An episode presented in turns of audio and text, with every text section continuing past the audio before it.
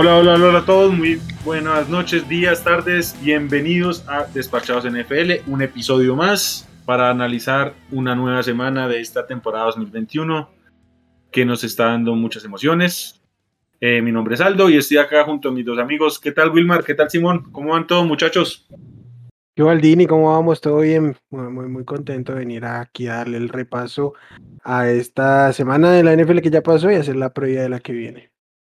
Ah, perfecto. ¿Qué más, Simón? Contame cómo va todo. Más, pues muchachos, bien, bien, bien. Ya se le hizo el luto al partidito y ya toca parar la página y a seguirle dando a esto que lo que hay es bastante NFL, pues, y, y, y muchos otros partidos interesantes por ahí por ver. Perfecto, sí. Tuvimos ya la semana 6. Vamos a entrar a la semana 7, pero bueno, hablemos de qué nos dejó esta, esta última semana. Eh, algo que quieran comentar así como que les haya gustado o que pronto no les haya gustado tanto, más allá de pues obviamente nuestros equipos. Bueno, a mí me gustó que la defensiva de Tennessee apareció. La verdad es que había sido un desastre y no solo este, sino la temporada pasada ya había dado muchísimos problemas.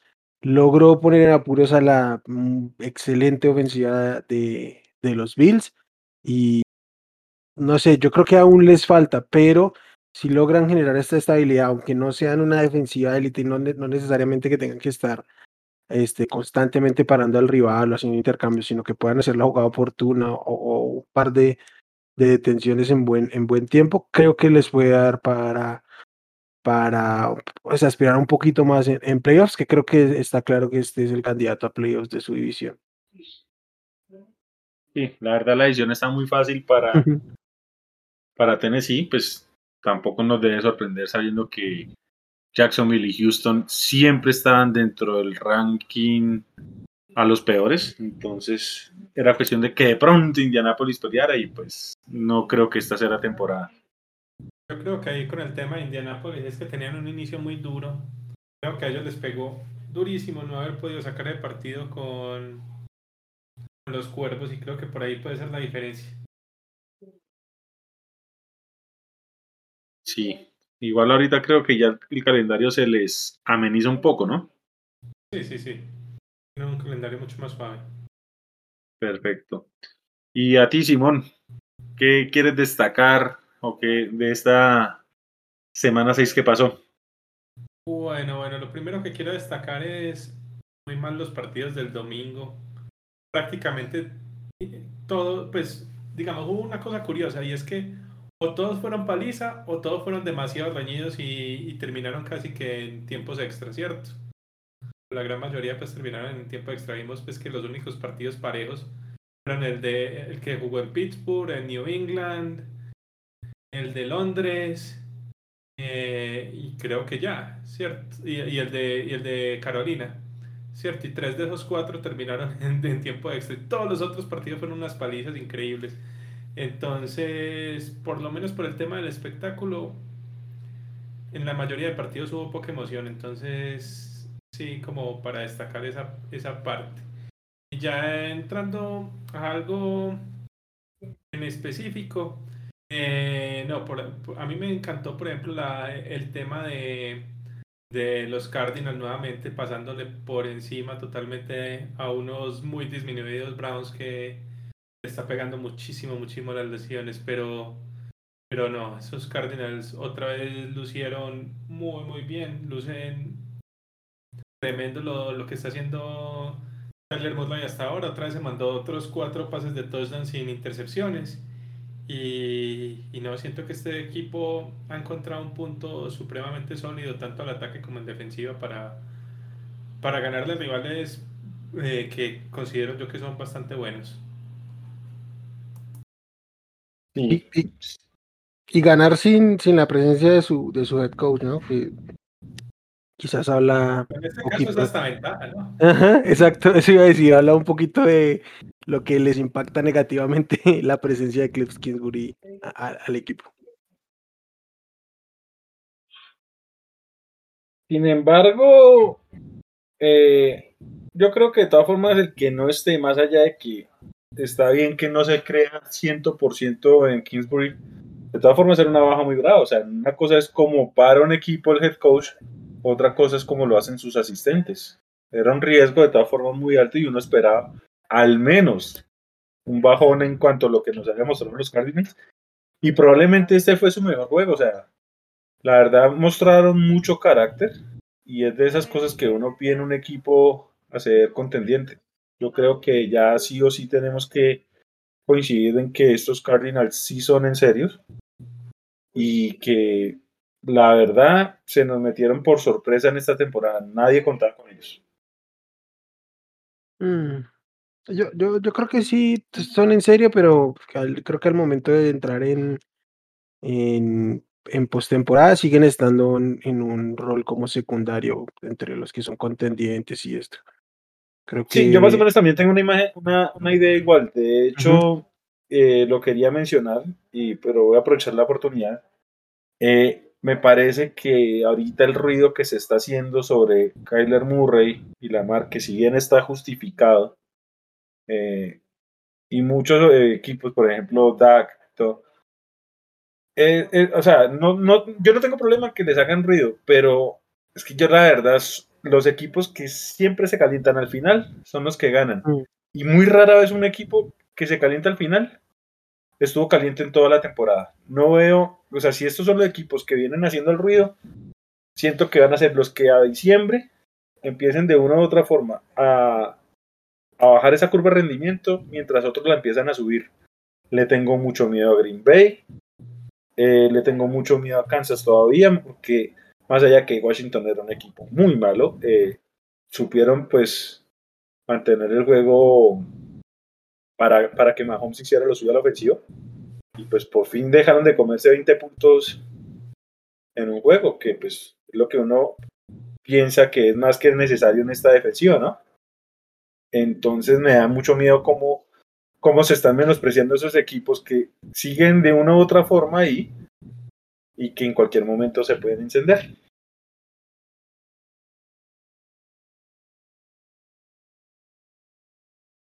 Total, yo creo que ahí hay equipos yo los veo más sólidos para el tema de postemporada. Creo que hasta los Rams también están por ahí. Tienen un, un head coach eh, de más nivel que creo que los puede también ayudar por esos lados. Y en la AFC, qué lástima, qué lástima que estén tan lesionados los, los Ravens. Hoy salió la noticia de que Tony Stanley se pierde el resto de la temporada. Porque ese es otro equipo que creo, creo, creo que que si tuviera todos sus jugadores, para ser el favorito en la AFC e incluso con todas las lesiones que tienen, creo que van a estar peleando fuertemente eh, el tema en la AFC. Eh, Yo, yo creo que no hay un equipo mejor que los Ravens para manejar estas cosas, ¿no? Como de lesiones, de, de tener que darle rotación a, a la nómina. Creo que por eso no, o sea, con, con estas lesiones que han tenido, creo que fuera otro equipo, fuera otro staff de coacheo, ya los tendríamos prácticamente descartados. El tema es que empieces de una u otra forma a recuperar talento, porque ahorita en temporada regular puedes sobrevivir, pero en playoffs eventualmente te cobra. Sí, ya por ahí volvió este Rashad Bateman. mm, No, no lo utilizaron mucho porque no fue muy necesario, pero, pero sí es importante lo que, lo que dices. Sin duda. Bueno, eh, hay algo que me llamó la atención de esta semana y fue varios escenarios en varios juegos en donde las cuartas oportunidades eh, hicieron como el ruido. Vimos que los Chargers, por ejemplo, un equipo que, que juega probablemente eh, más arriesgado de lo que uno esperaría, eh, no tuvo éxito en, en cuarto down y al final de cuentas les costó mucho en el diferencial del juego. Vimos como en el Monday Night eh, Buffalo se arriesgó en vez de buscar el empate y llevarlo a overtime, se la jugaron en cuarto down y les terminó costando el juego. Vimos como New England en overtime, en vez de jugársela, se asustó, prefirieron despejar y Dak les cobró. Lo cual me lleva a una pregunta a ustedes muchachos y es, ¿cuál es su filosofía para el cuarto down? ¿Cuál es su límite para decirme la juego, no me la juego? Quiero saber cómo lo interpretan, cómo se sienten ante lo que nos dejó esta, esta semana 6 en ese rubro. Mm. Yo creo que eso depende mucho también de, de, muchos factores, pues, tanto de cómo va el partido, de en qué zona del campo estás, si es un cuarto down y a qué distancia tienes que avanzar. Yo creo que todo eso, todo eso influye, ¿cierto? Por ejemplo, los, bueno, los Chargers jugaron cuatro veces el fin de semana y solo, solo pasaron una de las cuatro. Pero yo, yo creo que en los casos que la jugaron era principalmente porque los cuervos le están dando un mal paso increíble a los, a los Chargers, le están pasando por encima totalmente. Y todo el momento del juego lo, tenía, lo tenían los Ravens, iban ganando ya. La, la, primera vez que la jugaron en su propio campo, iban ganando por 17 puntos y no estoy mal. Entonces ya, ya era más de dos, de dos posesiones y y digamos tenías todo el momentum abajo, tenías que y no podías devolver del balón tan rápido, pues al menos esa es lo que me imagino que pensaba Staley, ¿cierto? Y supongo que él pensaría, pues no, ya perder por, por más de, de siete es casi que lo mismo, toca de alguna manera ir volteando el, el marcador y obviamente no se le dio, ¿cierto? Entonces ahí se terminó metiendo más al hueco. Pero entonces, digamos, en esa situación, uno lo entiende. En la situación de Búfalo ayer también eh, era una cuarta y muy corta, era menos de una yarda. Y por lo menos yo, yo sí le hago caso ahí al analítica y yo creo que sí me hubiera jugado esa, eh, eh, esa cuarta y media yarda. Porque tenías todavía un timeout, ¿cierto? Entonces, si la conviertes, tienes mínimo dos oportunidades para intentar ganar el partido de una vez, no, no tener que esperar a ver si ganas el volado o no, no tener que que pedirle una defensa que estaba ya bien desgastada, volver a parar a esa ofensiva de, de Tennessee. Entonces, y, convertir media yarda no en la NFL no es tan, tan, tan, tan, tan complicado, ¿cierto? Es más no debería serlo. Sí, es más bien las que se convierten que las que no. Entonces, sí me parece bien. Y en, en caso de que en esos dos intentos de pase que tendrías y no lo logras, pues ahí sí empatas el partido porque ya te quedas sin tiempo. Pero en ese caso sí, sí, lo haría. Entonces yo creo que sí depende mucho, mucho de cada circunstancia, cada, jugada en cuarto o no. Pero entonces ahora yo, yo te pregunto acá, Simón, eh, porque mencionaste algo importante acá y es, digamos, esa tendencia que nos están dando eh, los famosos analytics, ¿cierto? En donde, pues, con base en una probabilidad bien medida, eh, digamos, nos están mostrando cuál debería ser la, la decisión pero tú dejas que la decisión sea totalmente predeterminada por esos analytics o le metes un poquito como de esa de esa mística, de esa malicia, de ese del mal llamado momentum. ¿Cómo, ¿Cómo te la juegas tú ahí? O sea, tú dices, me voy a lo que digan los números o le metes un poquito de esa parte, digamos lo del azar, si se quiere llamar. El momentum también tiene toda la lógica, claro. Tú no quieres nunca darle todo el momentum a, al contrario, y por eso siento que muchas veces las mejores formas de, los mejores momentos para jugarse las cuartas y cortas siempre son cuando tienes el momento en tu contra, porque lograr convertir un cuarto y una cuarta oportunidad muchas veces anima al equipo y logra voltear un, momento que tenías perdido, ¿cierto? Entonces sí, sí, claro, eso hay que leer también la situación del partido para saber Sí, no es lo mismo jugarte un cuarto y uno cuando de pronto vas empatado, pero acabas de anotar dos veces y entonces vienes de, no sé, ir abajo 14-0 y acabas de empatar, ¿cierto? A cuando ibas ganando 14-0 y te acaban de empatar y tienes una cuarta y uno a mitad de campo y no le quieres devolver el balón otra vez al, rival porque ya lleva dos anotaciones seguidas, ¿cierto? Entonces sí es diferente ahí la cosa, ¿cierto? Y eso sí hay que tenerlo en cuenta eh, muchas veces cómo, cómo viene jugándose el partido. Wilmar, ¿qué, ¿qué opinión te merecen estos cuartos downs? ¿Cuál es tu, tu gusto ante esta, esta situación? Digamos que es más o menos similar, pero yo sí me dejo llevar mucho por, por los números. Pues, pues también debo decir que yo no he estado ahí, yo no, no, no puedo decir cómo se puede vivir el momento de tomar una decisión. Pero pues para mí es inevitable ver que las probabilidades te marquen tanta diferencia y, no entender que es el, camino correcto. Este, pues, evidentemente la, la, la, decisión más inteligente siempre va a ser la que más probabilidad de, de ganar.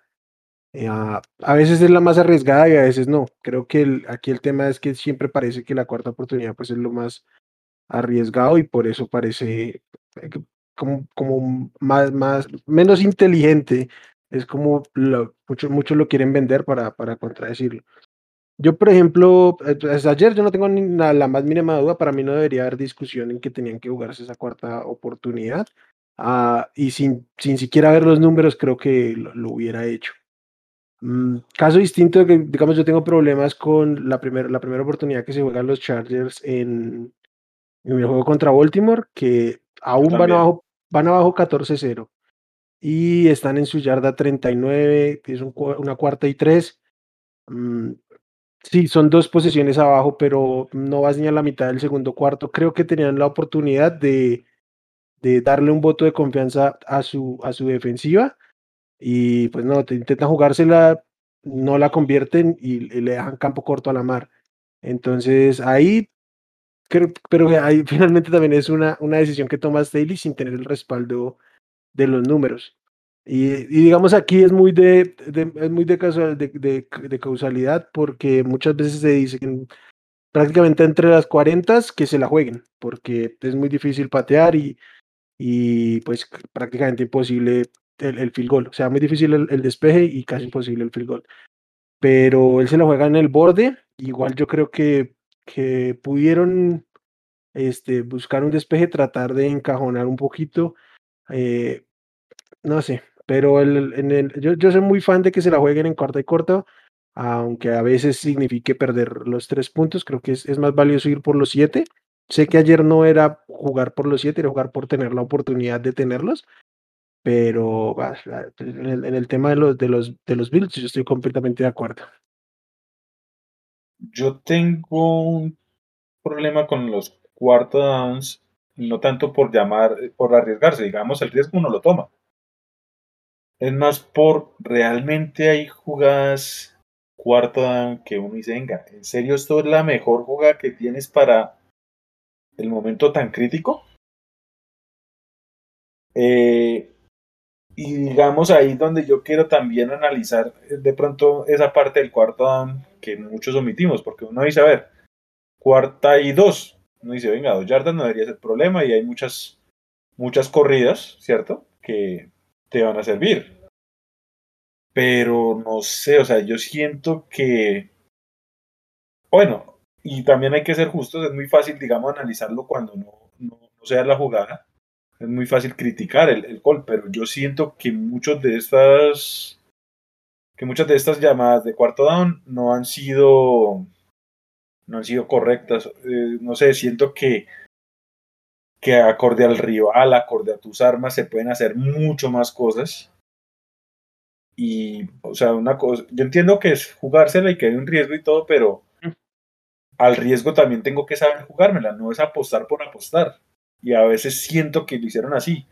Eh, yo coincido con Wilmar, no me gustó ese primer eh, cuarto que se jugaron los Chargers eh, por la posición de campo, por el tiempo, pero y yo siento que esa jugada no les hizo ningún favor pues a, a, los Chargers, o sea, listo, se la quieren jugar, jueguensela, pero me parece que tenían muchas otras formas de jugársela y no hacérselo de alguna forma tan fácil a los Ravens, porque creo que que Baltimore no sufrió en ese, en ese cuarto ni un poquito.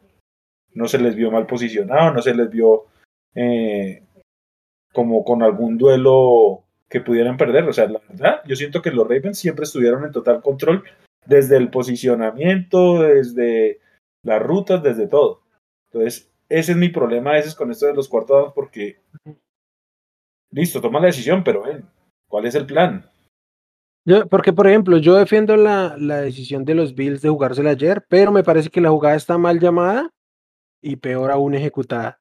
O sea, yo no entendí por qué salir del shotgun, del shotgun y querer ir a la línea cuando todos sabíamos que el momento en que se fue a la línea iba a ser un, un coreback sneak. Eh, tampoco entendí, de ahí no sé si es tema del diseño o es culpa ahí sí de Josh Allen, por qué ataca el gap del, de fuera del, del guard y no se va detrás de su línea ofensiva. Creo que media yarda es bastante, a veces es más probable convertirla si dejas que la, la línea ofensiva empuje y capaz incluso cayéndoles encima a tus linieros puedes, puedes convertirla y no querer dar un paso atrás y atacar el, el, el gap de afuera. Eh, el, el, tackle perdió la posición y lo tropezaron, luego se resbala. Entonces, mm, creo que estuvo mal llamada y, y mal ejecutada. Entonces, eh, creo que, y ese es el tema, y muchos también critican eso, que es una manera de defender, estar diciendo que la decisión estuvo bien, pero eh, porque no ejecutarla es como una excusa, y no, pues realmente tienes que llamar una jugada que sea eh, ecuánime a la, a la situación y debes ejecutarla de una manera eficiente. Sí. Bueno, pasemos ya a lo que es la semana 7. Una semana que inicia con, con tu equipo, Wilmar. Mm. Los Denver Broncos que arrancaron 3-0 y ya van 3-3 visitan a unos Cleveland Browns que probablemente sean el hospital más grande de la liga junto a los Giants.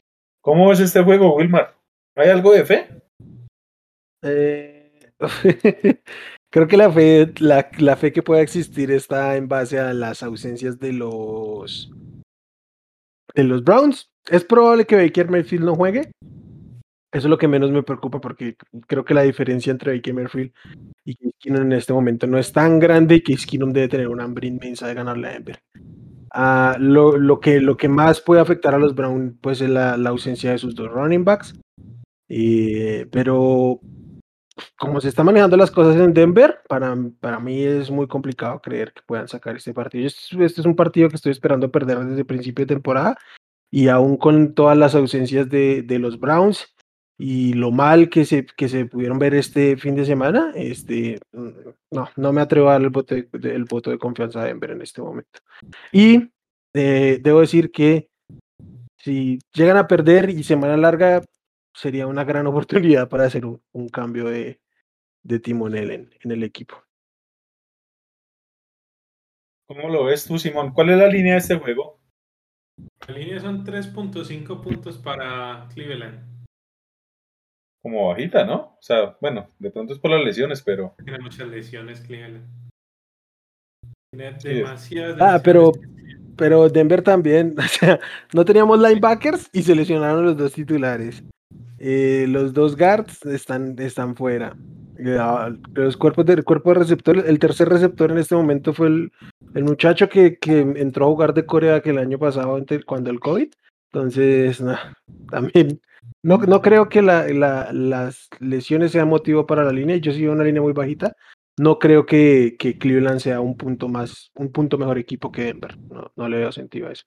No, yo creo que es bastante mejor y como se ha caído Denver, porque pasar desde 3-0 equipo dominante a, a, lo que se ha visto las últimas tres semanas, bien, bien jodido ha estado. Eh, no, es, es que Denver la verdad se ha, visto, se ha visto muy, muy mal las últimas semanas. No, una defensa que se suponía que iba a ser muy, muy dura. Se ha visto con grietas, ¿cierto? Ha, ha permitido varios números grandes de, de quarterbacks rivales. Y, y, un ataque que definitivamente no carbura por ningún lado. Eh, no sé, yo no sé si, si ahorita sea cambio de timonel en el lado del head coach. Más fácil creo que pueda haber un cambio de timonel después de este partido en el lado de quarterback que creo que definitivamente no es la, la, solución, pero creo que más que primero intentan eso antes que definitivamente salir del, del head coach. No sé usted cómo, cómo ven eh, esa parte. Yo no creo que salgan de Big Fangio esta temporada. Al menos de temporada, no. De pronto al final no, de temporada. Al final puede ser. Me inclino a que va a pasar, pero durante la temporada no, no lo veo. Ah, bueno, Cleveland sí. Okay, y, creo que eso lo dijo todo. Y, y, pase, y pasemos a algo más interesante. Bueno, sí, pero yo coincido. Yo también voy con Cleveland y deberían ganar. Sí, sí. Pues no hay mucha dificultad tampoco en, en que los Browns tomen esa, esa línea. Entonces, vamos todos con Cleveland en este juego. Sí, solo que Eh, yo, no, lo- yo no me metería a apostar esa línea porque, o sea, no. Bueno, sí, porque de pronto es prime time, la gente le gusta apostar en prime time, pero es un partido que no merece la pena. Juegue- jueguen las bajas, sí. Sí, el Va. juego no va para altos Carolina puntos. 42.5 puntos. Va a Sí, quedar dejémoslo under. 14, 14, 14 10 por ahí. Bueno, del domingo ya empezamos. Bueno, es que no es que haya muy buenos juegos tampoco para el domingo, porque a ver, yo no sé ustedes cómo ven este Carolina Panthers visitando a los New York Giants. La línea ahí son 3 puntos para los Panthers. El- Bueno, el- este partido es malito y yo creo que va a depender mucho Nueva York es eh, qué, qué pasa con, con sus armas ofensivas, ¿cierto? Me imagino que todavía no está Saquon, no debe estar tampoco Goladay, Darius Tony, no tengo ni idea si vaya a estar o no. Eh, si no está, veo bien complicado que mueva el balón eh, Nueva York, ¿cierto? Porque es que no tienen armas en este momento, ese equipo está también muy, muy jodido que además es un equipo malo, pues. Entonces, vemos un Darnold que viene jugando bastante, bastante mal, ¿cierto? El partido pasado, uf, venía pésimo, pésimo, pésimo. Y en los últimos seis minutos de partido, medio se acordó de jugar y logró llevar eso a tiempo extra, pero, pero es que jugó tres cuartos de partido horrorosos lo de, lo de Sam Darnold. Y creo que va a ser un, un partido también de ofensivas inoperantes. Y qué falta que le hace Christian McCaffrey a esa ofensiva de, de Carolina. Ujú. ¿Cómo está la línea de esto, Simón? Tres puntos para Carolina y yo no le apostaría a No. nada de eso. Yo sí creo No, que no, gana no. Carolina, pero No. no le apostaría. Sí, no, este equipo realmente es increíble que un equipo pueda depender tanto de un running back a estas alturas de la, de la vida en la NFL, pero sí, realmente les, les ayuda mucho. Y eso que tienen un gran cuerpo de receptores, pero Sam Darnold simplemente se ha visto incapaz de explotarlos a cabalidad. Y por el lado defensivo, pues les ha costado por ahí un par de ausencias. Pero yo no veo en, en, en los, ¿cómo se llaman? Los, en los ya en los Giants la, la oportunidad de, de cambiar esto. Yo creo que Se- Saquon no va a, a- regresar esta semana. Dudo de que Kenny, que Nicolai lo haga, entonces pues no veo cómo puedan moverle y ahí sí esta, esta línea defensiva de los, de los Panthers puede dominar tranquilamente esa, ese duelo de trincheras y creo que ahí puede quedar el juego. A ver, yo, y acá me la quiero cobrar porque yo la semana pasada dije, Ujú. no, Minnesota le gana a Carolina, creo que fui el único en ese pick. Ujú. Y Sí, creo que sí. Pero venga, casi no ganan. Pero- Otro que venía con unas ganas de pechear el partido. No, por eso, pero o sea, mucho, o sea, todo el mundo te- está como con la imagen de- del buen inicio de Carolina. Y la verdad se ha dicho, yo, yo de alguna forma me mantuve escéptico. Eh, no sé, yo la verdad, más allá que, de que los Giants no tienen eh, tanto talento, de que tienen mucha lesión y todo, para mí este es otro juego de trampa. Y ojo, no lo hago, digamos, pensando como Carolina, el rival de mi división. Tratando de ser lo más objetivo posible. Pero no sé, o sea, digamos que la- la- las últimas tres derrotas seguidas de, de los Panthers cada vez se han hecho peores. La primera derrota fue contra Dallas en un partido más o menos competido. Y uno dice, bueno, está bien, se podía perder porque pues Dallas es un muy buen equipo y están de locales. Bueno, pueden pasar.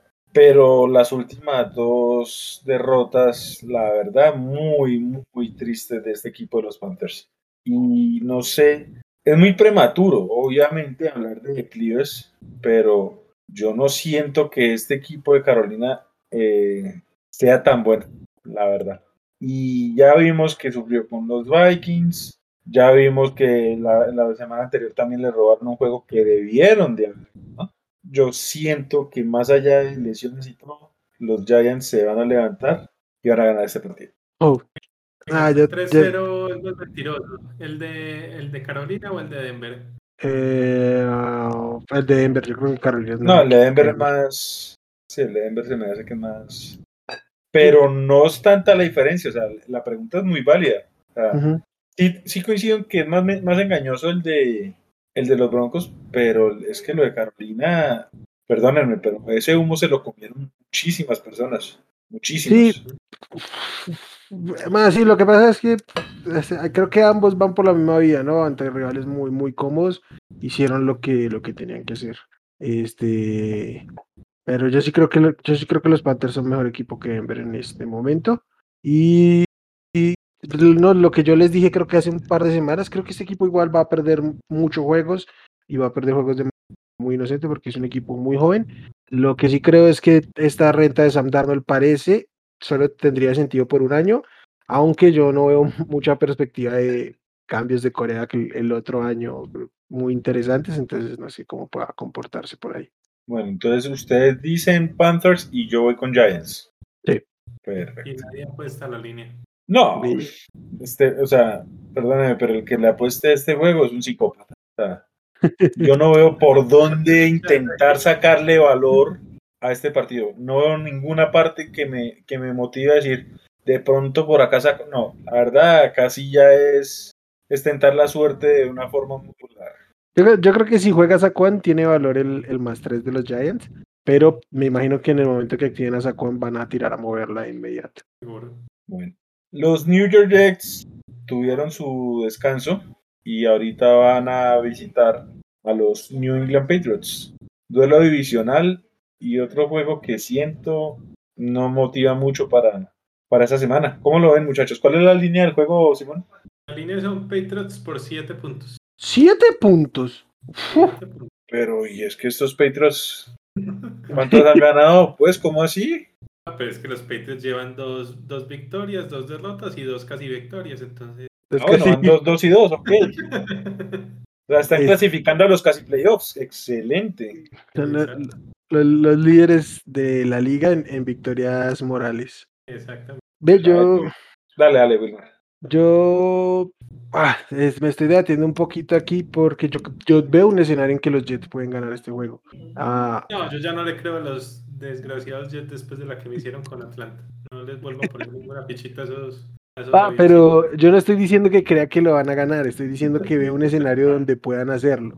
Ah, ya que hablamos hoy de las, de las, de las cuartas oportunidades, eh, está el otro extremo contrario a, a Brandon Staley, y son estos Patriots que no importa las veces que les aparezcan los analytics que tienen que jugarse un, una cuarta oportunidad, no se han jugado ni una sola en la temporada, ni una sola. Es obviamente pues el, el equipo con, con peor marca en ese, en ese rulo.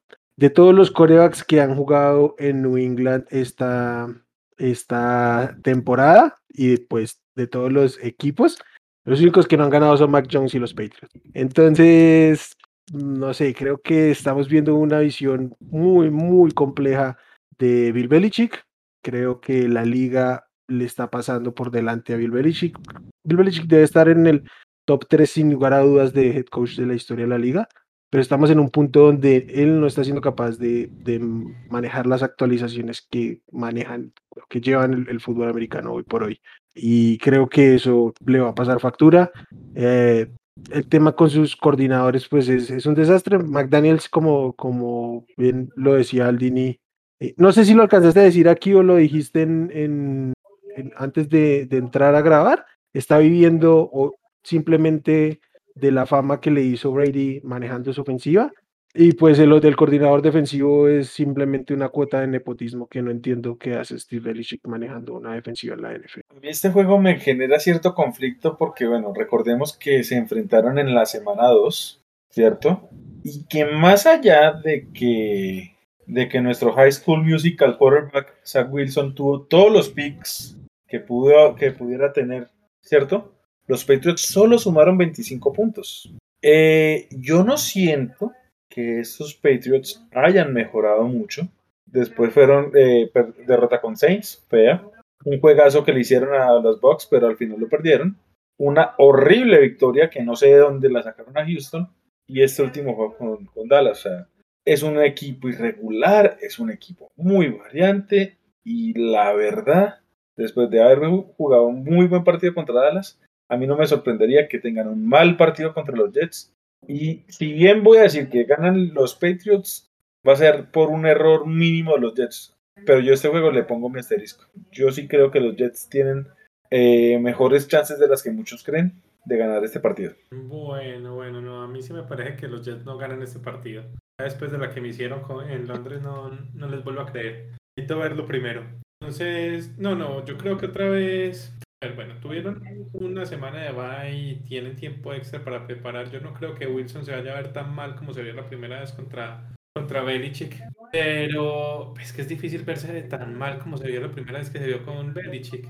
Yo creo que no se va a ver bien, de pronto no tan mal, pero no se va a ver bien. Y creo que va a ser un partido muy cerrado, pero que va a sacar unos mediocres Patriots que no sé por qué le están dando 7 puntos en este partido. Mira, la línea debería estar por los lados de 4 o 5 puntos. Inclusive hasta 3 y medio lo vería.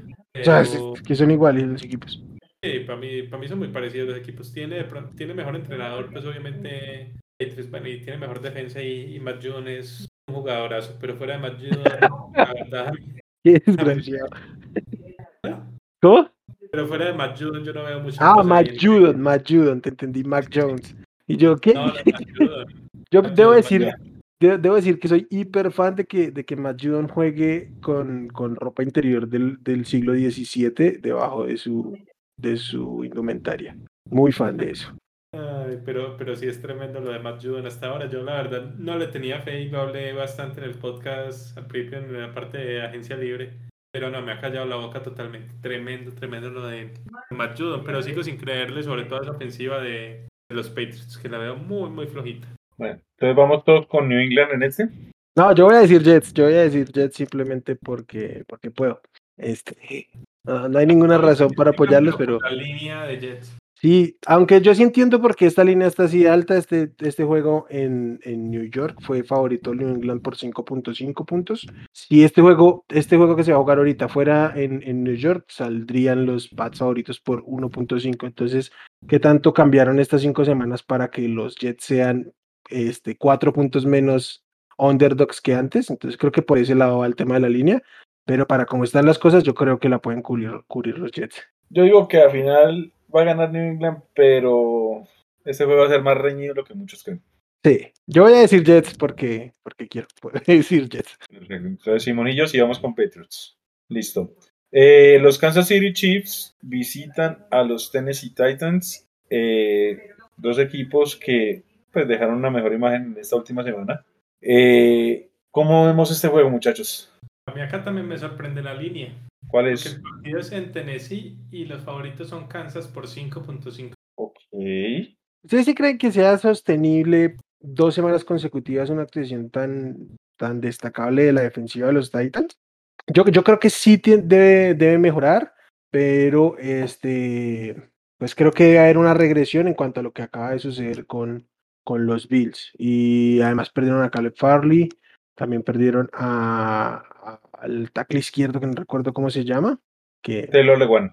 Taylor Lewan. Este, entonces creo que por ahí les puedo jugar un poquito. Creo que sí, sí me parece que está exagerada la línea. No me metería con ese número para ninguno de los dos lados. Pero ah, yo creo que los Chiefs deberían sí sacar este, este juego. Además, porque si los Chiefs no sacan este juego, se les va a empezar a complicar de verdad, de verdad, verdad, el, el, panorama ahora sí. Y más, y más que sería otro tiebreaker que perderían con un rival directo. Ya perdieron un tiebreaker con Baltimore, ya perdieron un tiebreaker con los Bills.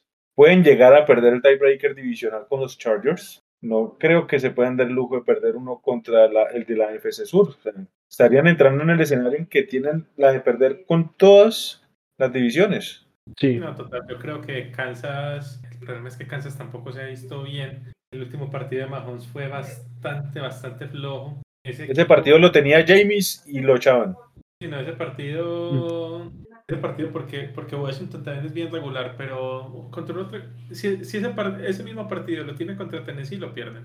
Fijo, fijo, fijo, fijo. Entonces, sí veo un poquito complicado a Kansas. Me sorprende por eso, porque no vienen jugando bien. Me sorprende que la línea esté tan, tan tirada para el lado de Kansas, sobre todo que son visitantes. Yo no me metería con esa línea, pero sí creo que van a lograr sacar el partido los, los Chiefs porque siento justamente lo que dicen que es un partido pivote para ellos. Creo que es un partido demasiado, demasiado importante para ellos por no perder todos los, los criterios de desempate con todos los otros equipos de la AFC. Entonces, sí creo que lo logran sacar, pero creo que va a sufrir mucho, mucho, mucho esa defensiva de, Kansas tratando de parar a, a Henry y compañía. Bueno, eh, yo tengo miedo en este partido de los Chiefs que más allá de que tuvieron una muy buena actuación defensiva, eh, los Titans pueden encenderse, ¿cierto? Ya estamos claros de que Derrick Henry es nivel aparte en esta era. Como corredor, creo que ya él se encarga de marcar diferencias sobre incluso la élite de la liga. Creo que estamos claros de que Henry es me, da más garantías que Siki Elliott, que Camara, que el mismo McCaffrey. O sea, lo de Derrick Henry es nivel aparte.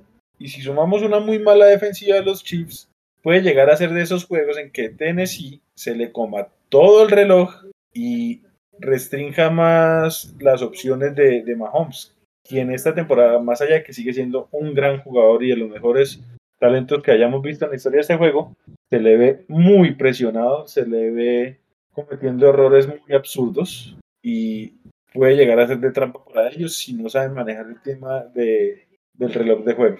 Es que los Titans se van a dar un banquete con el reloj en este, en este juego. Este, Derrick Henry los sacando el partido de Arizona, que fue un, absoluto desastre para el equipo, y pues obviamente por eso le quitaron el balón de sus manos. Este ha corrido para 182 yardas, 113 yardas, 157 yardas, 130 yardas y 143 yardas. Estos Chiefs son, no sé si la peor, pero una de las peores defensivas parando la carrera. Absolutamente cual, cualquiera que se le pone, ah, ya, es la peor los Chargers, cualquiera que se le pone enfrente les corre. Entonces creo que en términos de manejo de, juego del reloj se, va a dar un, banquete Henry ahí que no sé, creo que eso en parte va a complicar, pero tampoco es que los Chiefs acostumbren querer meterse en ese juego, ¿no?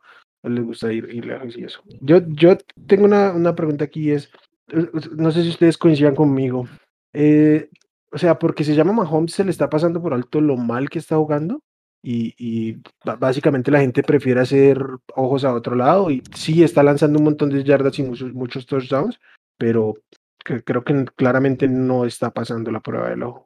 No, se está inflando. A mí lo que dale, está haciendo unos, unos errores infantiles pues de, de novato. Creo que los errores que está cometiendo, como la segunda intercepción que tuvo este fin de semana, ni a, ni a los novatos de este año las he visto, pues. Y, y ya lleva muchos errores así que, no sé, y, todo el mundo sigue poniéndolo en un pedestal altísimo. Y yo tengo una bronca, yo tengo una bronca enorme eh, y yo creo que les compartí a ustedes esto por chats y por Twitter. Es increíble cómo me están vendiendo un pase cruzado de Mahomes a Kelsey. O sea, dentro de los conceptos más básicos y que cualquiera que ya haya visto la, NFL entiende que si vas corriendo a la derecha, no pases hacia la izquierda cruzando porque es un balón muy fácil de interceptar. Ese, error le costó a Defar eh, el Super Bowl cuando quería eh, jugarlo con los Vikings, por ejemplo. Hemos visto a muchos jugadores hacerlo y se sabe que no es una jugada inteligente, pero lo hizo Mahomes y es que jugador, y es tremendo, y es Dios bajado del cielo. No, a mí ya ese tema sí me está aburriendo porque sí, yo entiendo que Mahomes es un crack, es tremendo quarterback, pero venga, cuando haga las cosas mal se le puede decir que están mal. Incluso ese segundo pick que tuvo, que fue, como dije, una jugada muy James Winston de parte de él, la, la minimizan, casi que ni la mencionan. No, un momento, venga. El gran Patrick Mahomes está jugando muy por debajo del estándar. Se puede decir que ha tenido partidos malos. Y yo no veo pecado en decir eso. No por decir que tengo un partido malo, le voy a quitar el mérito al talento y a lo que ya ha hecho en su, en su corta carrera. y que puede volver a hacer. O sea, el día de mañana puede salir en, en nivel MVP de la liga, porque ese es el talento de Patrick Mahomes. Sí, no, total, pero venga, o sea, no hay que vender siempre todo como si fuera el gran Patrick Mahomes. Si hace un error, pues venga, digan que fue error porque lo fue y ya, pero no lo quieran minimizar por, por simple imagen. Es que van seis partidos y si no estoy mal lleva nueve entregas de balón, ¿cierto? Nueve o diez, no estoy seguro, pero que lleva ocho intercepciones, ¿cierto? Este fin de semana tuvo un fumble, creo que por ahí ha tenido otro. Pero eso es un montón. Eso es casi nivel Daniel Jones. Sí.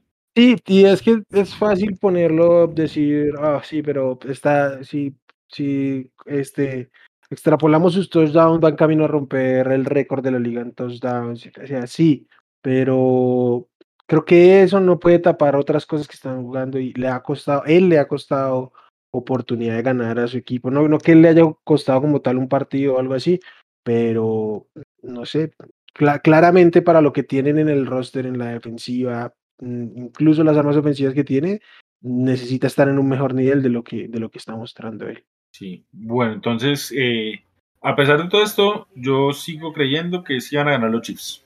Sí, yo también creo que creo que van a ganar los Chiefs, pero me voy a jugar la, la de Aldini de decir que le pongo un asterisco a, a, los, a los Titans. Sí. Bueno, acá este juego sí yo lo veo un poco más fácil de, de pronosticar. Eh, el fútbol team eh, visita a los Green Bay Packers. Con, con, con el papá de los Chicago Bears recibiéndolos. El dueño de la franquicia, ah, el dueño es. Bueno, de la franquicia y de la ciudad. ¿Cómo, ¿Cómo está esa línea, Simón? La línea está altica, son 9.5 puntos para los Packers. Ay, no me voy a meter, pero que apesta Survivor este de los, de los Packers. Eh, ah, yo esta, esta defensiva de los del Washington Football Team simplemente no tiene nada que hacer ante la ofensiva de los Packers. intentaron mantenerse en contienda durante un momento contra los Chiefs, más por errores de los Chiefs, como, como bien decíamos previamente, que por virtudes de, de Washington y más allá de que al otro lado la defensiva de los Packers no, no es la mejor, la ofensiva de los, de los del equipo sin nombre sencillamente no puede hacer mucho más con Heineken ahí sin armas Logan Thomas lesionado, Toño Gibson limitado al menos, aunque quizá este juego ni siquiera lo juegue. Entonces es Scary Terry y, y Jarvas. Entonces, no, yo no le veo chance ninguna a, Washington esta semana. Y se está cayendo, la leyenda del gran Heineken, ¿cierto? Es, es, un, es una buena historia, pero creo que hasta ahí. Y capaz en algún momento pueda mantenerse como un buen backup, un buen respaldo por ahí que pueda jugar algunos juegos, pero pues no le vas a confiar el futuro de tu franquicia.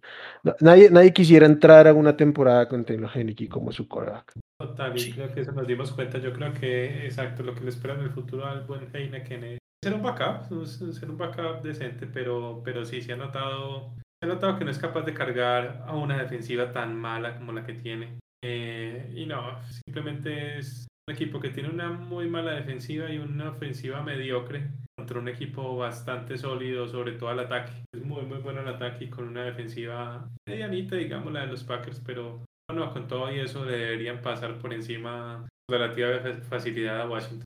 Eh, la verdad, pues ya ustedes han dicho todo lo que se podía analizar de ese juego. Yo lo único que puedo agregar acá es, se están durmiendo todos con Aaron Rodgers. Y a mí me, me, causa mucho miedo cuando dejan de mencionar a estos jugadores. Todo el mundo habla de, de Lamar, de Kyler, de Prescott, de Herbert. Nadie está mencionando a Aaron Rodgers y ese hombre, cuando no se le, no se le considera, se vuelve más peligroso. Yo le tengo mucho miedo a los Packers y los siguen menospreciando. no, no, más que así como corrió el, corrió contra Chicago, que, que también convierta los dos touchdowns claves por tierra, no solo, no solo contra, contra Chicago. Bueno, entonces todos vamos acá con Green Bay, ¿no? Sí. Listo. Aunque no me metería con esa línea de casi 10 puntos. Pero deberían cubrirla. Yo, la, yo sí me metería. Bueno, este es un juego, joder, no tengo ni idea por dónde irme. Por Londres, este, este es partido de Londres. Eh, no. ¿No? no, no. Pero tiene que ver mucho con Londres. Por eso, es eh, que parece un partido de Londres. Sí, sí, no, eso sí. A ver, los Falcons visitan a los Dolphins y no tengo ni idea qué esperar de este partido. Eh, ¿Cómo está esa línea, Simón? La línea, a ver, el partido es en Miami y la línea es Falcons por 2.5 puntos. Ok, este... Ah, este partido está bien complicado. A ver, un, un temita ahí Miami viene de una derrota muy dura, muy dolorosa, mientras que Falcons vienen de una victoria. Un rival muy débil, pero una victoria. Ambos vienen de, de, Londres, pero Miami viene de jugar justamente este fin de semana, entonces también tiene el desgaste ahí del viaje. De pronto por ahí sí entiendo por qué la línea está a favor de los Falcons a pesar de estar de visitantes. Y, y Miami es un equipo que se ha visto muy, pero muy, pero muy mal. Inclusive creo que Tua es el peor de los males que tienen allá. Creo que tienen es problemas impresionantes con el coordinador ofensivo. Creo que el tema de, Brian Flores se ha caído muchísimo de la temporada pasada de esta. Lo que para mí es la mayor decepción junto con la defensiva de Washington, lo que va de este, de este año, el tema de, de Miami con Brian Flores. Y, y, a pesar de que no, no traen mucho los, los, Falcons, esta semana vuelve Calvin Ridley también, entonces recuperan un arma. Eh, esperemos que sigan utilizando a Kyle Pitts y a... Y no, yo sí creo que deberían ganar. Yo sí veo ganando a, a unos malitos Falcons sobre unos muy, muy malos Dolphins. Mm. Entonces se les conjuga todo, ¿no? Muy mal, un impacto anímico el haber perdido contra, contra Jacksonville, que muchos tenían como el peor equipo de la, de la NFL. Este, además, el viaje a Atlanta no solo este, se ahorra lo del viaje, sino que tiene semana extra de descanso, de preparación. Eh, yo también creo que deberían sacarlo los Falcons. Espero que, que sigan utilizando a Kyle Pitts porque si no esta ofensiva, esta ofensiva si sigue, si siguen como digan al, al, principio de temporada no tienen manera de, de, andar, pero es que estos, estos Dolphins no, no, no traen prácticamente nada. Eh, a mí me cuesta creer que estemos hablando los tres de los Falcons ganando, porque son los Falcons, por favor, o sea, que hay un equipo que sabe arruinar juegos, son los Falcons. Pero con todo y eso estamos todos eh, en la línea que Atlanta debería ganar el juego. Eh, aunque hay algo que sí me preocupa y pues la verdad coincido con Simón, este equipo de Miami ha sido una decepción total, pero el talento, al menos en lo que es su secundaria, debería de enfrentar bien a, a lo que puedan ofrecer Calvin Ridley y, y Cal Pitts y eso varía muchísimo el ataque de, de, los Falcons. Tendría que otra vez esto, Pater, eh, Corderal Patterson, esto, sacar un gran juego, pero no sabemos si tenga otro más así como el que tuvo en su momento contra los contra los, el fútbol team de Washington. Entonces, no sé, es un juego que puede estar ahí como medio tramposo. Para mí el factor va a ser el descanso.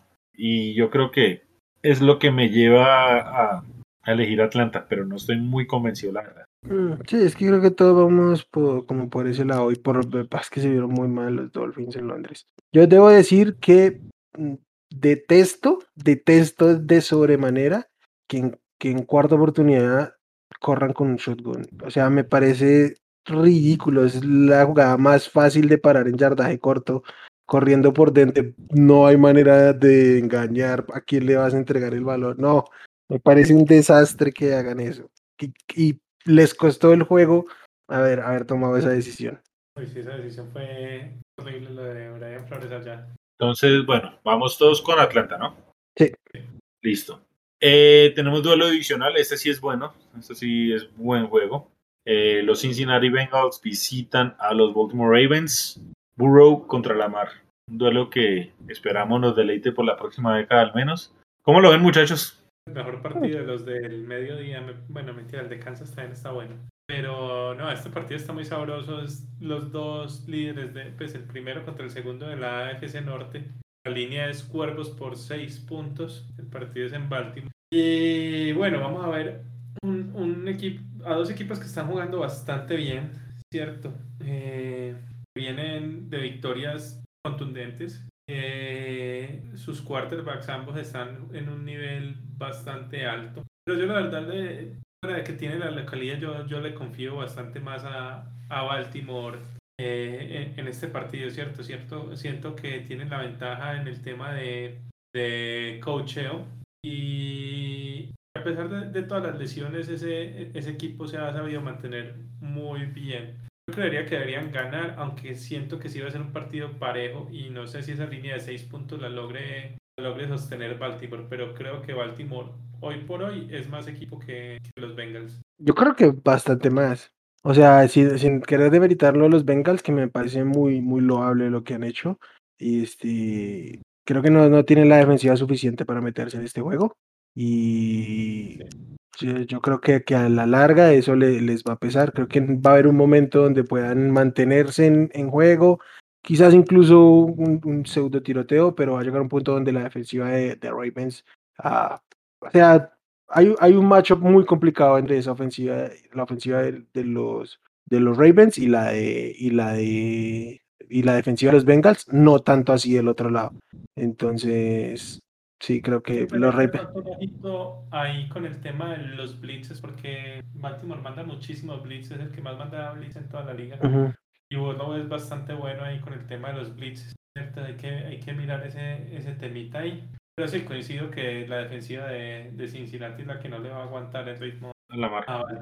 Sí, y yo, yo, yo creo incluso que los Ravens deberían cubrir esta, esta línea. Sí, yo también me inclino en que eh, Baltimore es un equipo, o sea, Cincinnati va por buen camino. Y creo que, más allá de que yo todavía no le confío a, a, a Zach Taylor como head coach, no le puedo quitar de que se están haciendo bien las cosas y por lo menos da la sensación de que van por buen camino.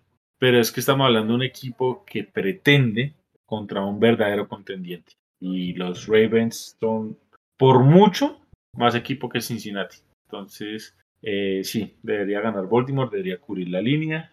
Y, y la verdad, yo sí no creo que haya, o sea, no veo qué escenario puede dar una sorpresa en este partido. Baltimore debería ganar incluso con cierta comodidad. Sí, creo que va a estar un poquito más cerrado, pero sí creo que gana Baltimore el touchdown. Y como vieron, a, mí lo que me molesta, por ejemplo, es que ya empezaron a salir los defensores de Cincinnati, este Wilson, a decir que, que Lamar es un, corredor que también hace las veces de quarterback, pero no, yo creo que, que eso lo, lo, único que va a hacer es motivar más a los para que lo, lo expongan en cobertura o alguna cosa así. Seguramente Lamar ya lo debe tener fichadito ahí para, para quemarlo un par de veces el, domingo.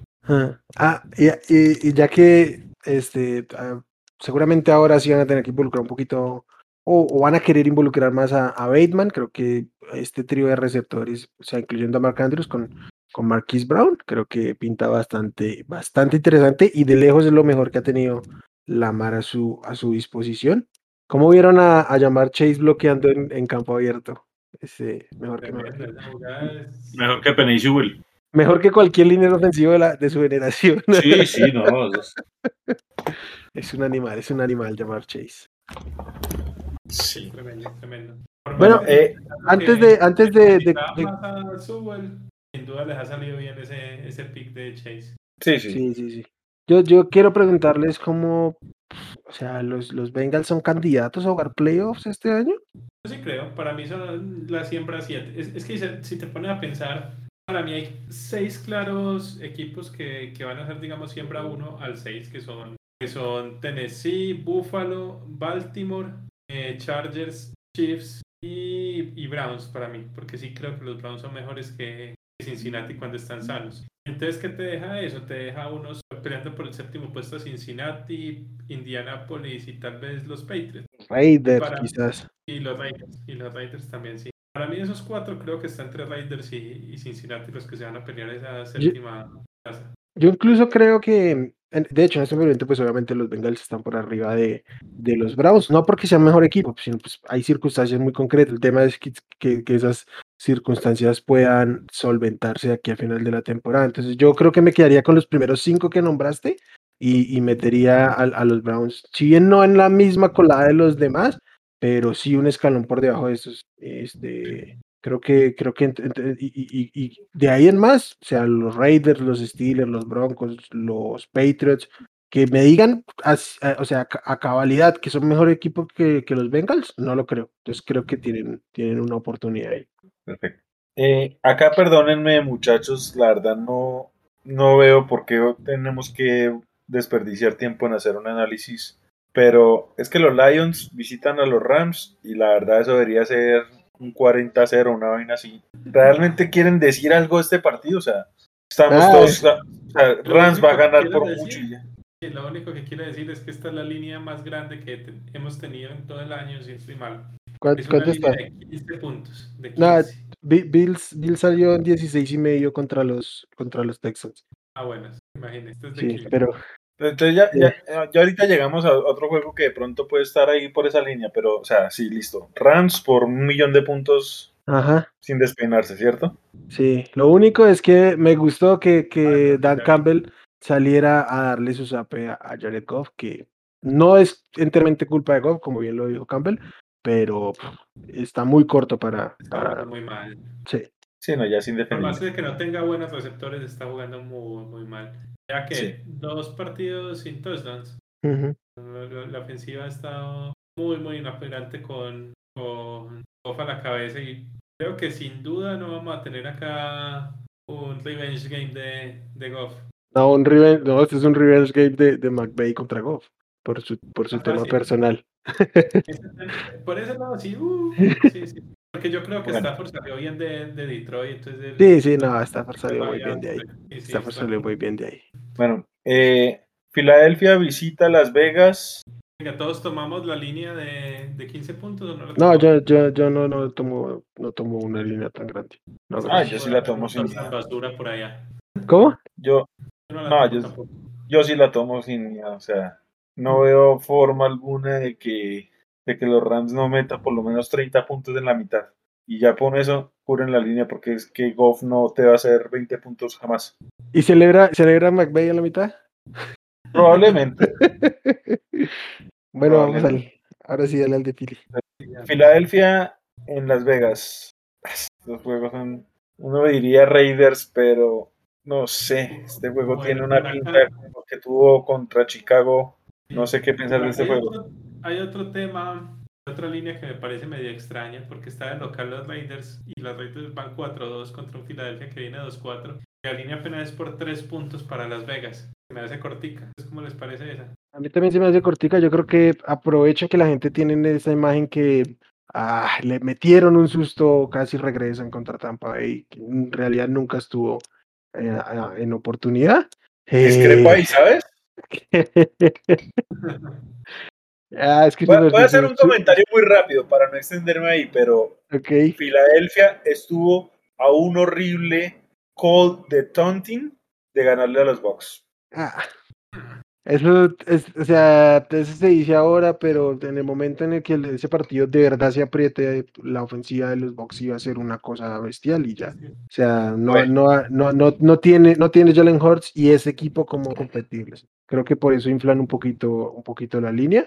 Eh, yo creo que, que los Raiders deberían sacar este juego. ya- yo no, no le he visto nada, nada destacable a los, a los Eagles, aunque finalmente se acordaban en la, en la segunda parte del juego que dice que podían utilizar a, a Miles Sanders y a ver si, si pueden volverlo a hacer. Bueno, eh, por lo que dices, te vas por, por Las Vegas, ¿cierto, Wilma? Eh, sí, digo que ganan Las Vegas, pero no mire por, por los Raiders, jamás.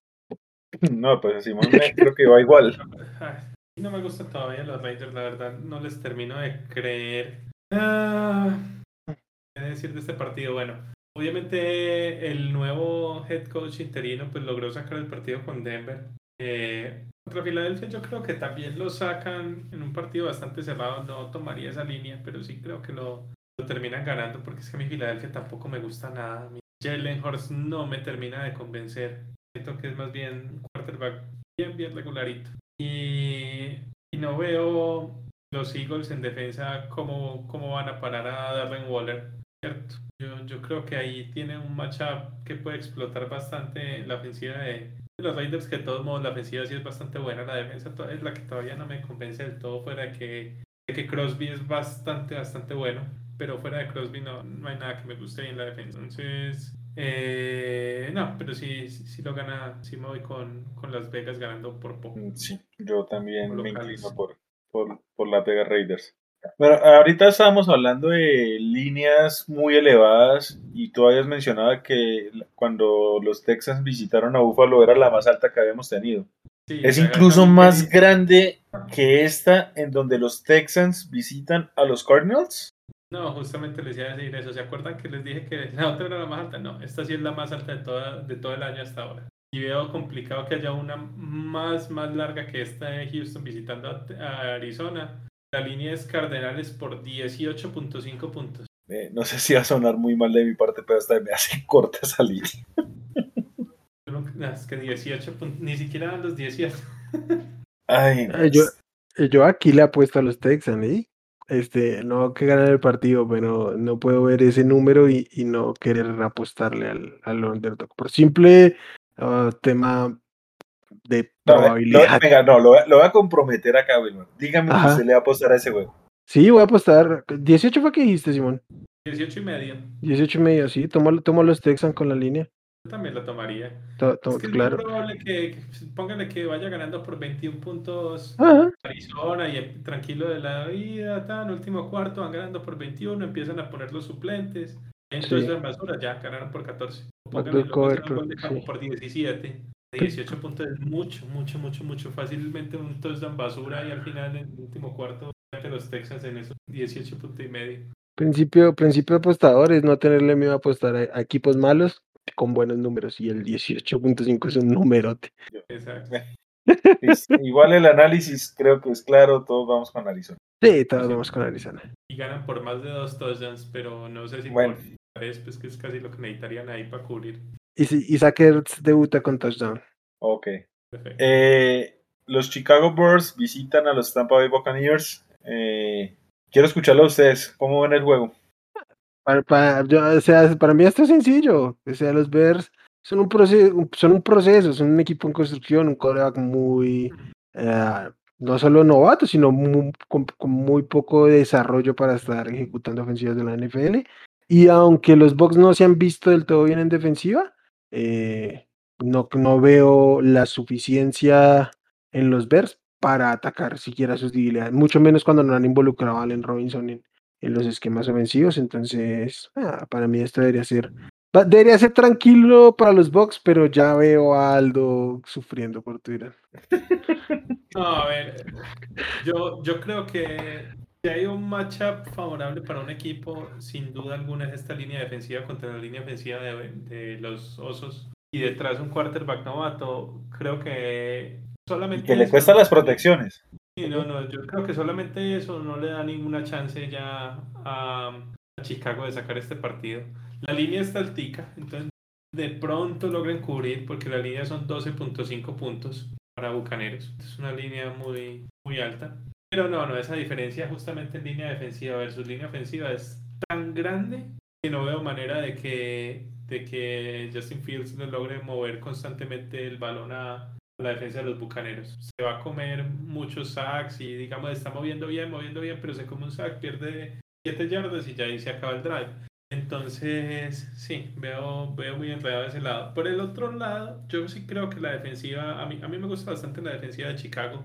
Creo que es de las defensivas que está jugando mejor este año. Y creo que va, pueden limitar un poquito a, a sino que Tampa tiene demasiadas armas. Pero como digo, eh, va a ser tan poco lo que logren hacer a la ofensiva que, que va a llegar un punto en el que se va a cansar ya totalmente la, defensiva de Chicago y ahí es donde van a venir bastante estos de, de los Bucks. Eh, ustedes saben que yo procuro ser muy objetivo y digamos, la semana pasada yo dije, yo tengo miedo de ese partido de Filadelfia y resultó siendo más cerrado a lo que se esperaba. Mire que al- a la semana pasada yo era más eh, pesimista del juego y se dio más o menos como lo vi.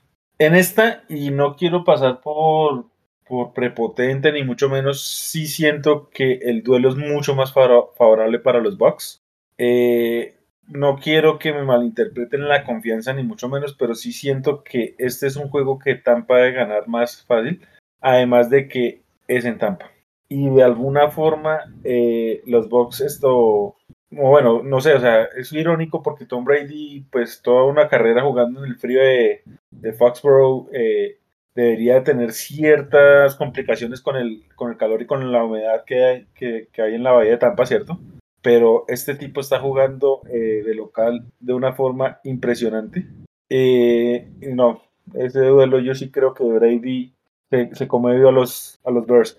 Y ojo, así como dije lo mismo de Rodgers, entiendo que se habla un poquito más de Brady, pero creo que se está, o sea, y no lo digo solo como, pues, ahorita me favorece, pues, porque es mi, es mi mariscal, pero yo no haría tan a un lado a Brady lo pacaría mientras hablan de los demás, porque ya hemos visto que este señor cobra, este señor no tiene problema y si lo van a seguir de alguna forma por debajeando al ruido que generen otros y más con la gran temporada que se está haciendo Tom Brady, eh, me parece un peligro. O sea, los Bucks van a ser candidatos mientras Brady siga con ese nivel. Y la verdad, creo que, que es peligroso que este equipo de Tampa, con todas sus lesiones, con todo y su mal nivel en la defensiva, eh, se mantenga ganando y ganando, porque puede llegar a ser, y vuelvo y digo, siendo muy objetivo, de esos equipos que se enciendan en diciembre y pues ya sabemos que si Brady se enciende en el mejor momento, por lo menos le aseguro un viaje a Super Bowl. Es la forma que yo este juego. Entonces, de mi parte, siento un poquito más de tranquilidad para este duelo contra Chicago y Tampa debería de ganar con relativa comodidad. Yo esperaría que para el tercer cuarto ya hayan sacado la diferencia para, para relajarse de alguna forma. Entonces, eh, veo a Tampa de alguna forma hasta cubriendo esta línea de apuesta. Mm, Sí, yo creo que no, no habría tener problema en los box. Yo también creo que la cubre. Bueno, eh, llegamos al Sunday Night. Eh, este juego, ay Dios, no sé cómo, cómo, cómo interpretar ese juego. Eh, los Colts visitan a los 49ers. Eh, Trey Lance creo que no va a jugar bajo ninguna circunstancia. Garoppolo parece que va a inicio de inicialista, pero no va a llegar al 100%. Eh, y no sé, ¿será que le creemos a la última victoria de los Colts? ¿Cómo lo ven, muchachos? Lástima que nos perdimos el North Dakota Bowl, ¿cierto? Ah, sí, señor. No lo perdimos por acá, pero bueno, eh, pues por un lado creo, pues San Francisco llega de, del bye, ¿cierto? Pues yo no tengo bye. Sí, sí, sí. Sí, sí, sí, Están sí, en sí, lo tuvieron. Sí, sí, sí, vienen, del bye, sí. Entonces, pues, eh, tuvieron una semanita más para, para preparar este partido, pero, pero llegan muy tocados, ¿cierto? Vemos que no, no va a estar Trey Lance. Eso en realidad es una ventaja pues para ellos. Hay que ver cómo llega Garópolo. Eh, no, no está George Kittle. Tiene muchas lesiones también en defensa.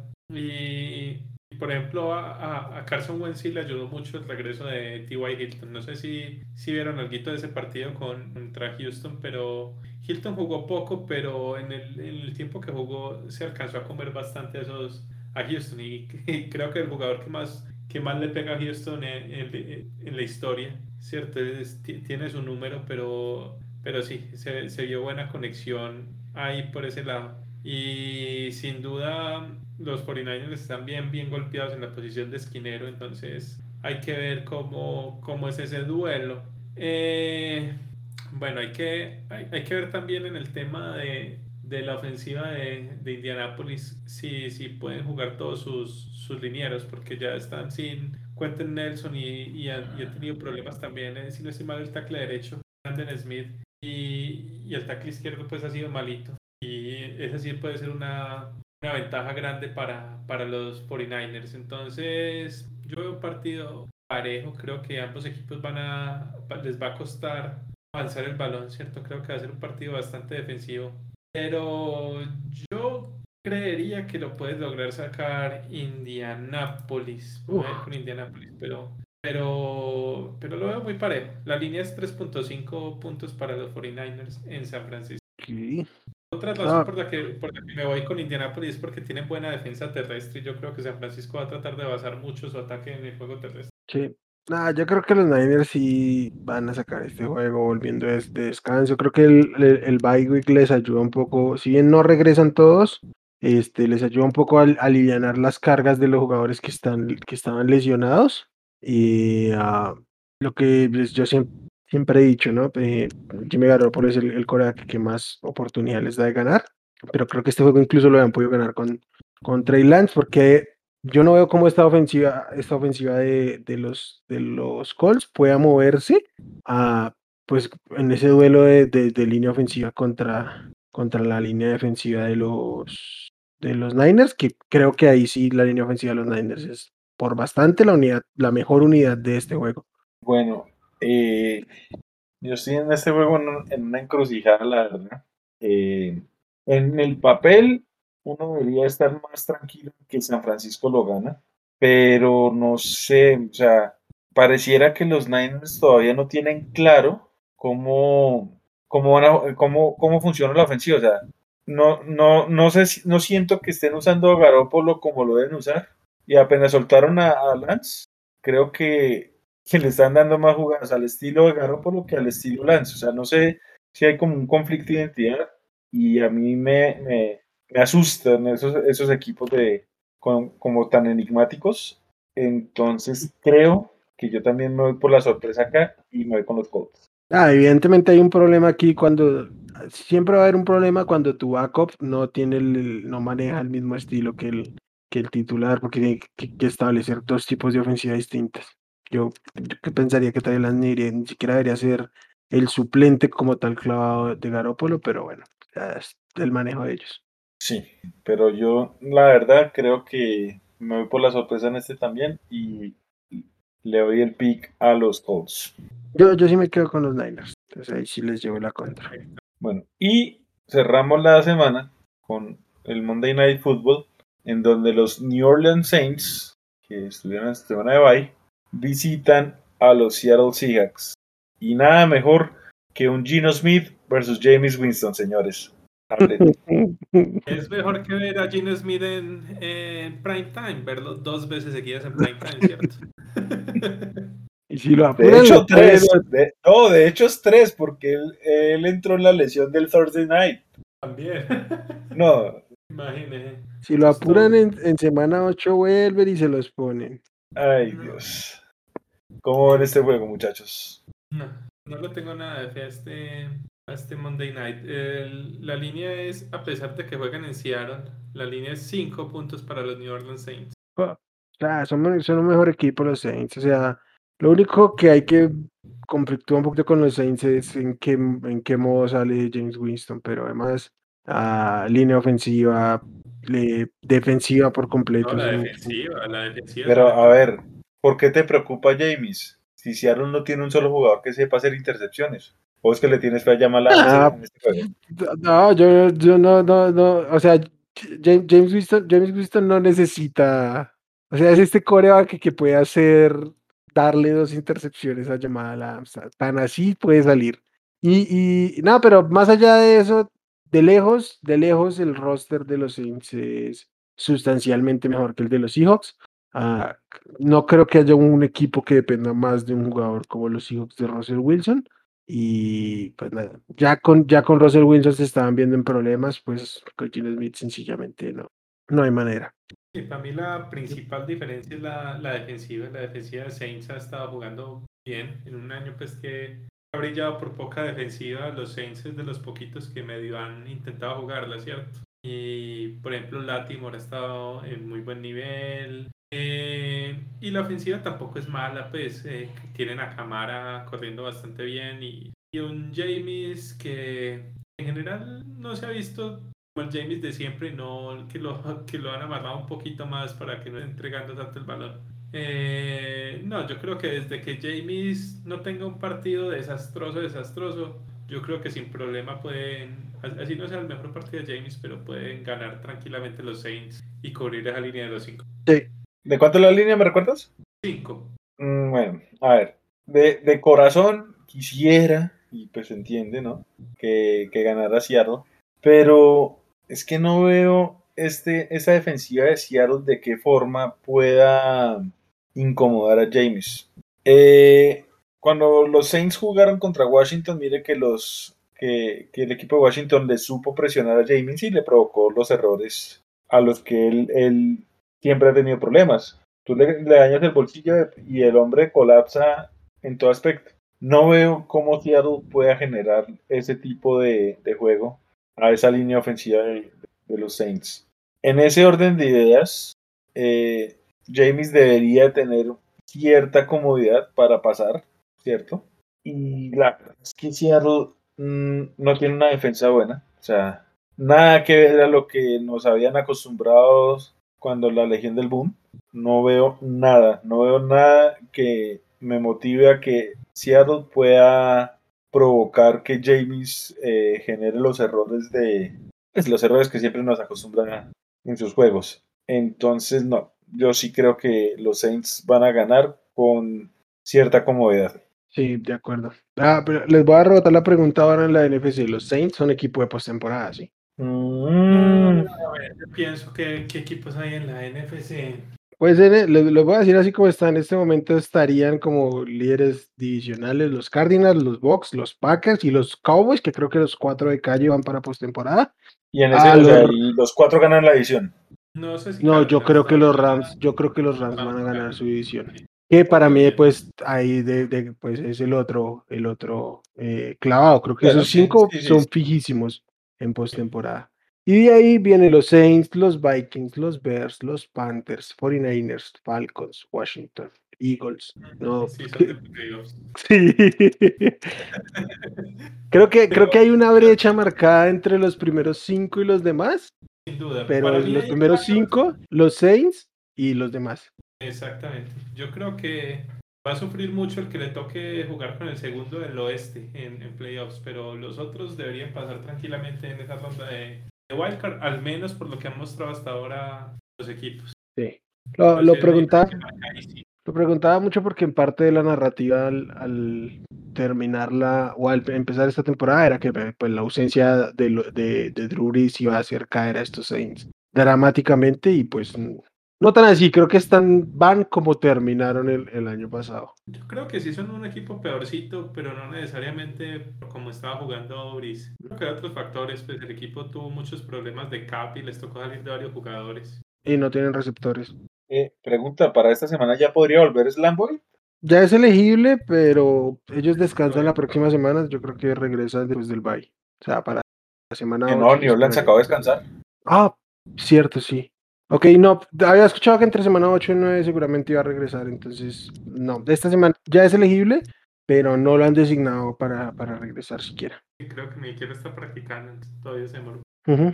Ok, No, porque es que el próximo de los Saints después del Monday Night es contra Tampa. No creo que alcance No. a llegar todavía para ese. No, no creo que esté. Porque tienen que primero designarlo como habilitado para regresar para que pueda empezar a entrenar. Entonces, no, Exacto. yo creo que para semana 8 o 9 recién podría volver. Ok, y bueno, con esto ya terminamos lo que sería el análisis de la semana 7. ¿Algo que quieran agregar? No, creo que, creo que se, Perfecto. Bueno, con esto entonces damos cierre al análisis de la semana 7, muchachos. Muchas gracias por un episodio más. Wilmar, ¿cómo te encontramos en Twitter? A mí me encuentran en Twitter como arroba wchavico, Aldo Simón, qué gusto como, como siempre venir a hablar y a todos los despachados un, un gran saludo. Perfecto, Simón, muchas gracias. ¿Cómo te encontramos a ti? No, no, gracias a ustedes muchachos y gracias a todos los que nos escucharon. Hoy a mí me encuentran como arroba suribepe y suerte a todos muchachos con el tema de, del fantasy que entre las lesiones y toda la cantidad de buys que esta semana está, está complicadito. Échale un ojito bien ahí a los waivers. Sí, perfecto.